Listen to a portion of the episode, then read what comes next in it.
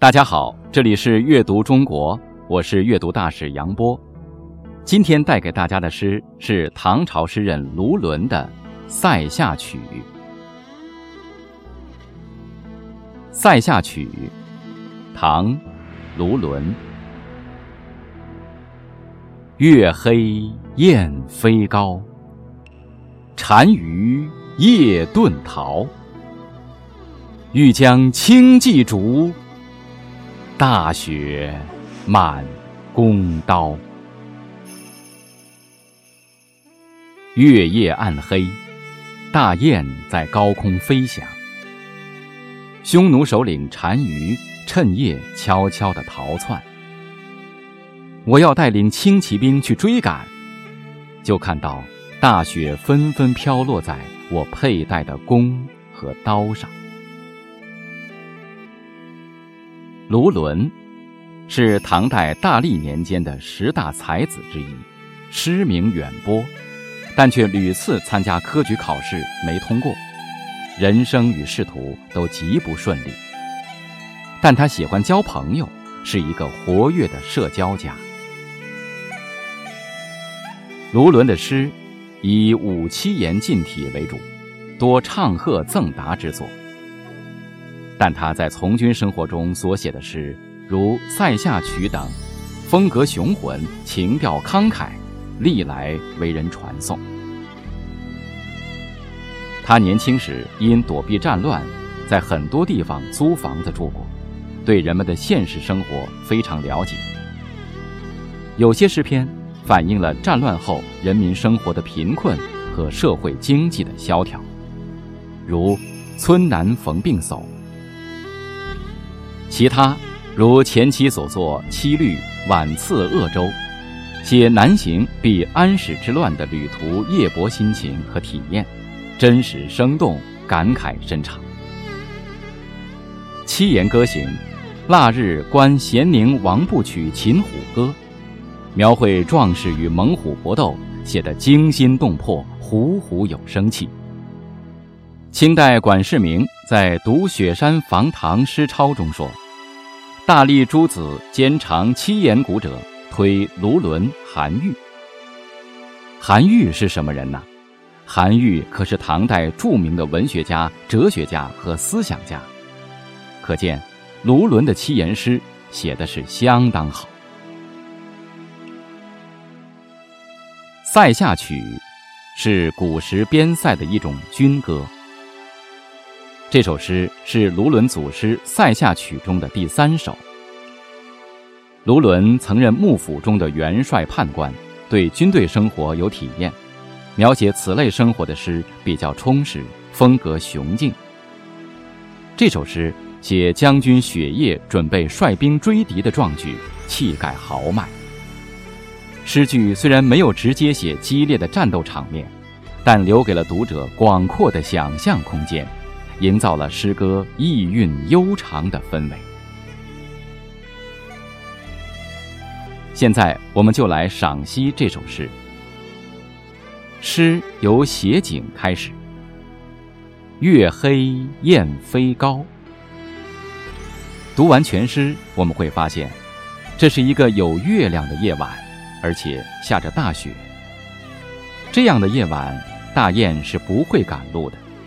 它们通常在白天飞翔、迁徙、活动，所以如果大雁被惊起高飞，说明了什么呢？有不正常的事情发生了。宿雁惊飞，透露出敌人正在行动。寥寥五个字，烘托出了战前的紧张气氛。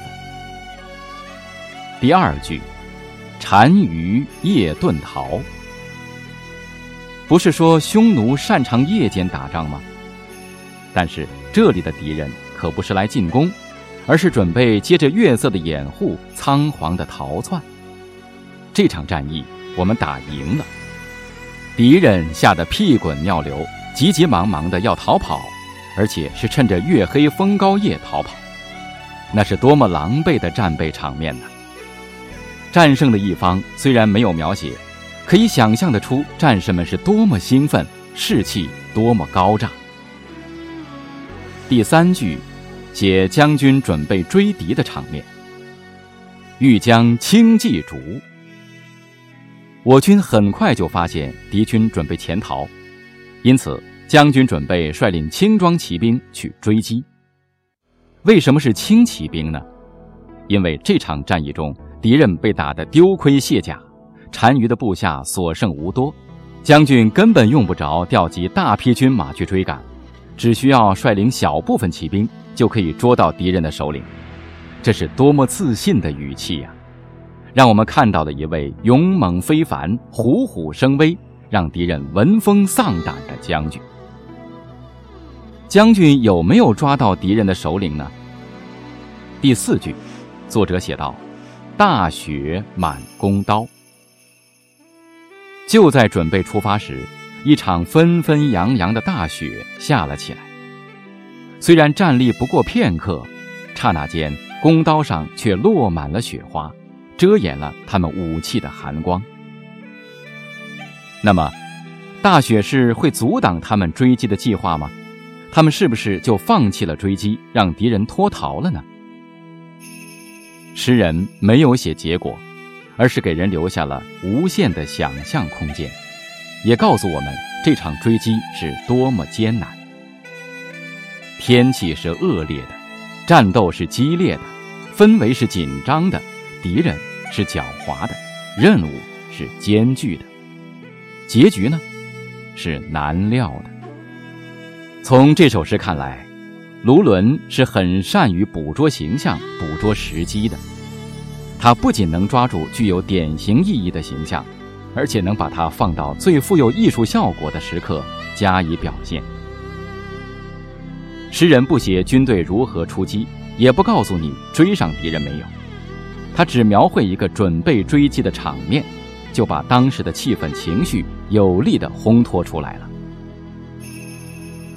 欲将轻骑逐，大雪满弓刀，这并不是战斗的高潮，而是逼近高潮的时刻。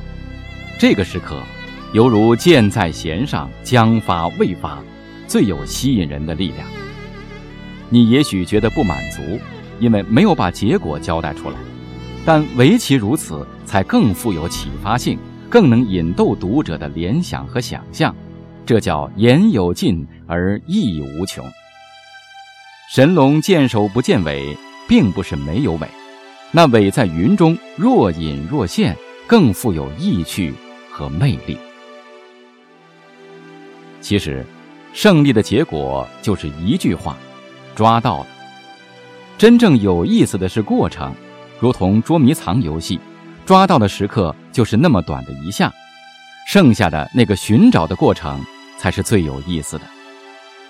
藏的人心想千万别找到我，可是又盼望被找到；找的人心想可一定要找到，但是一下子找到了，又有什么意思呢？诗人就深谙这种心理。让你自己去琢磨吧。下面就让我们再来诵读一遍这首诗吧。月黑雁飞高，单于夜遁逃。欲将轻骑逐，大雪满弓刀。这里是阅读中国。我是阅读大使杨波，感谢大家的收听。